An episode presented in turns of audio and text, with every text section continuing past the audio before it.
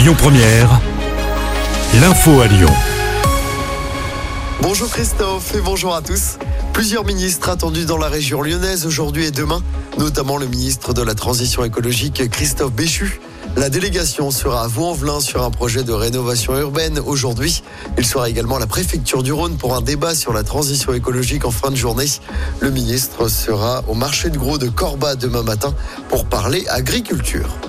Et justement, les agriculteurs poursuivent leurs actions malgré les annonces de Gabriel Attal. 200 agriculteurs ont par exemple envahi le siège social de Lactalis avant d'être évacués par les CRS.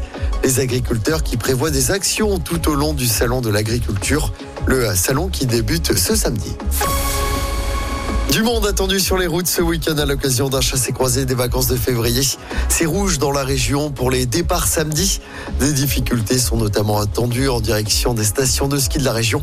En revanche, c'est vert dans les deux sens demain et dimanche dans la région. Sur les rails, peu de perturbations à prévoir demain et samedi. Les aiguilleurs de la SNCF sont appelés à se mettre en grève, mais le trafic des trains sera quasiment normal. Prudence dans vos déplacements. Aujourd'hui, de fortes rafales de vent sont attendues ce jeudi sur Lyon et le département du Rhône. Notre département est en vigilance jaune. Les rafales de vent seront comprises entre 70 et 90 km heure, voire 100 km heure dans le département. On passe au sport en football. La belle performance du FC Porto qui a battu Arsenal 1-0 hier soir en huitième de finale allée de la Ligue des Champions.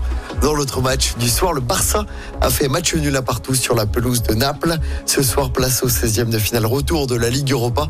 Lens se déplace à Fribourg. Toulouse reçoit le Benfica Lisbonne. Rennes affronte l'AC Milan. Et puis Marseille, en pleine crise, reçoit le Shakhtar Donetsk. C'est à 21h.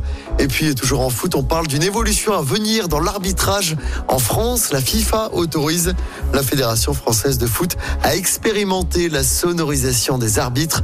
Objectif qu'ils puissent expliquer leurs décisions grâce à un micro après assistance vidéo. Et seul le championnat de France féminin sera d'abord. Écoutez votre radio Lyon Première en direct sur l'application Lyon Première, lyonpremière.fr et bien sûr à Lyon sur 90.2 FM et en DAB+. Lyon Première